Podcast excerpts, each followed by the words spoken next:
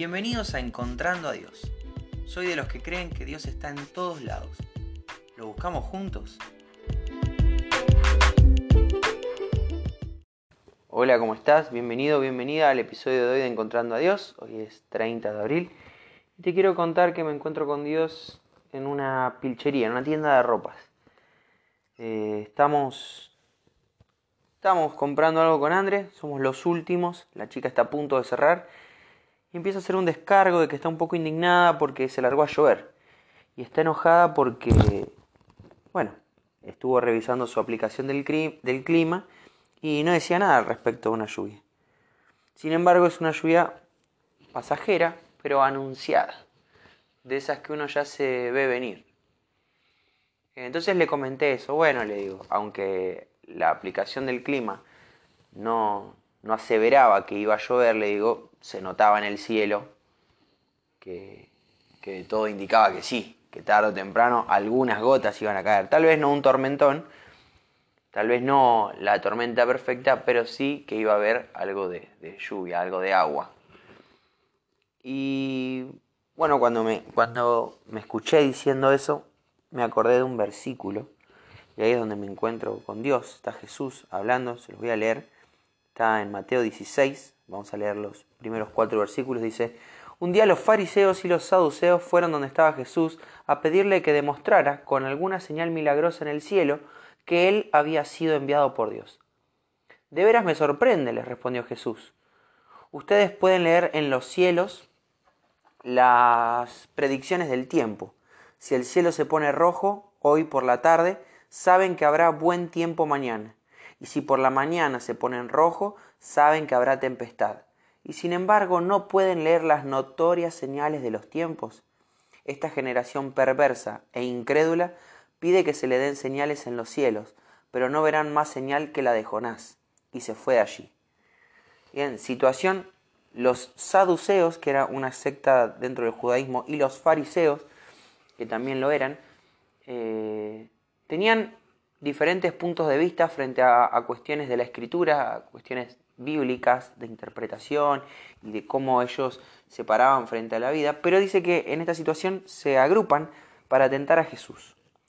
Le dicen que dé alguna señal milagrosa en el cielo para, para realmente certificar que él era un enviado de Dios.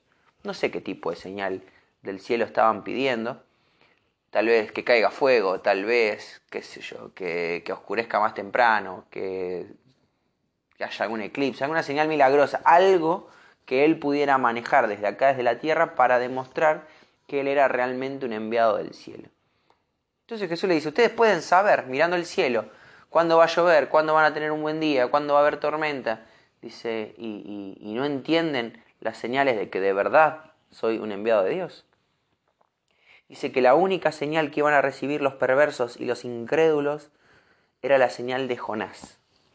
Ahora cuando investigo un poco, la experiencia de hoy me lleva a pensar en este versículo.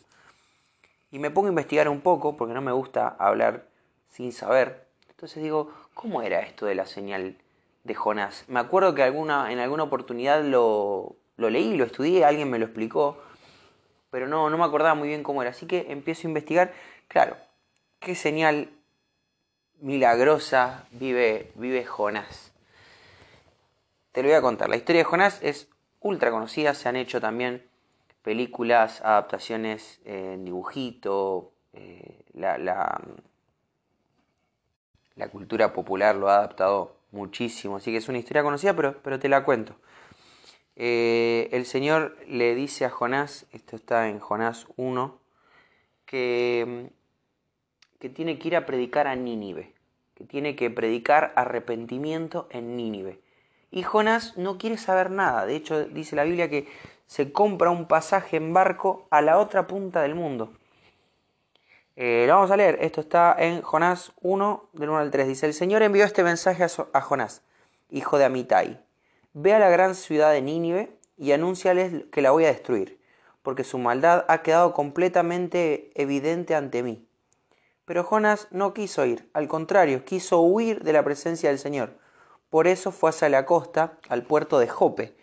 Allí encontró un barco que iba hacia Tarsis pagó su pasaje y subió al barco para irse bien lejos de la presencia del Señor. Entonces se da toda una situación ahí en donde en el medio del viaje en alta mar eh, se desata una tormenta, una tormenta increíble. Entonces dice que cada uno de, los, de las personas que, formaban parte de la tripulación empieza cada uno a orar a su, Dios y empiezan a echar suertes. La, onda de echar suertes era preguntarle a Dios a través de, una especie de, de, tómbola eh, quién era el culpable de que, de que semejante mal los, los acompañe. Y bueno, Jonás termina diciendo que es él, que tenía un mensaje de, Dios eh, para la ciudad de Nínive, pero que prefiere ir para el otro lado. Entonces dice, hagan una cosa, dice, para calmar esta tempestad, arrójenme al mar, dice Jonás. Y el momento en el que lo arrojan al mar, dice que un gran pez lo devora, esto está en el versículo 17 del capítulo 1, dice, y el Señor había planeado que un gran pez se tragara a Jonás. Y Jonás estuvo dentro del pez durante tres días y tres noches. Esta es la señal milagrosa de Jonás.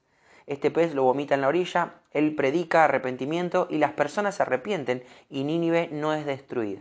Bueno, después se da toda una situación de diálogo entre Jonás eh, y Dios que en este momento no viene al caso, pero es muy interesante para leerlo y, estudiarlo. Eh, te lo recomiendo. Pero en este momento no, no, viene, no viene al relato. Pero la idea es esta que tiene que ver el pez, los tres días y las tres noches, con Jesús, la señal de Jesús. Jesús todavía no había sido crucificado. Pero la idea o, la imagen es la misma. Jonás estuvo tres días y tres noches dentro del pez y Jesús estuvo tres días y tres noches muerto, pero al tercer día resucita, el Señor lo resucita de los muertos y en eso queda demostrado que Él no era solamente un buen tipo, un buen maestro, un sabio, sino que era realmente el Señor, el enviado de Dios, el Mesías esperado, la salvación. ¿Por qué te cuento todo esto? Porque hoy nos pasa lo mismo. Esta señora diciendo, no sé, no sé si va a llover o no va a llover, no sé si va a seguir lloviendo. Y, la verdad que si estás acostumbrado al clima de Rosario es salir afuera y saber. Si, si sos una persona que tiene por lo menos un año viviendo acá en la ciudad, alguien se te acercó y te dijo, esa lluvia, esa nube no es de lluvia, esa nube sí es de lluvia, ese viento es de tormenta, el cielo está medio verde, guarda el auto, pueden caer piedras. Hay un porcentaje de, de falibilidad, ¿no? Pero, pero es esta idea de que uno entiende ciertas cuestiones del cielo, pero le seguimos demandando al Señor, a ver, si sos real, saná a mi mamá. Si sos real, dame el trabajo que yo espero. Si de verdad existís, quiero que esta enfermedad se me vaya. Quiero que, no sé, lo que sea, porque le pedimos todo tipo de cosas al Señor. Inclusive los creyentes muchas veces nos vemos en esa situación. De, de, Señor, yo, yo sé que existís, pero si estás ahí, si me estás escuchando, por favor, dame esto, dame aquello. Y lo usamos a especie de, de chicana, de, negociación terrorista. Bueno, libera, libera un rehén y, y, te llevo comida y te proveo un helicóptero para que te escapes. Son estas cosas, ¿no? A, Dios le pedimos toda clase de cosas locas para que Él realmente nos demuestre que Dios es Dios, que Jesús es Jesús, que tiene poder sobre todo. Cuando en realidad nos debería bastar con el hecho de que Jesús murió y resucitó, que el Señor lo resucita de los muertos para que nosotros tengamos vida eterna y sepamos que Él no era solamente un tipo buena onda, sino que era Dios hecho hombre, Dios encarnado,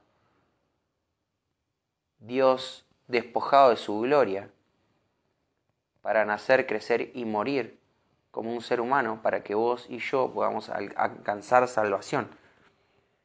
Entonces, en esta simple anécdota de, ir a un negocio y que la señora esté indignada porque no tiene eh, paraguas, me encuentro con Dios. Y te invito a, reflexionar. Si crees en Dios por milagros, una vez escuchaba a un pastor que decía, eh, nuestra relación con Dios no puede pasar de, situación milagrosa en situación milagrosa, dice, porque eh, a veces el Señor elige mostrarse a través de milagros o cosas inesperadas, sobrenaturales, y otras veces está en lo normal, en lo cotidiano, en lo de todos los días, como es lo que me gusta grabar, ¿no? En lo, de todos los días está el Señor. A diario podemos encontrarlo y verlo en todos lados. Entonces es, esta idea de, de que si queremos experimentar a Dios de experiencia milagrosa en experiencia milagrosa, vamos a vivir siempre pidiendo el, éxtasis. Señor, demostrame que sos el Señor. Señor, demostrame. Y está bien, Dios tiene poder para hacer absolutamente todo. Lo que se te ocurra, el Señor lo puede hacer. Y mucho mejor. Pero la idea es que a veces la fe no tiene que ver con lo que veo, con lo que puedo certificar. Tiene que ver más bien con cuestiones internas. Tiene que ver con, con creerle a Dios a pesar de.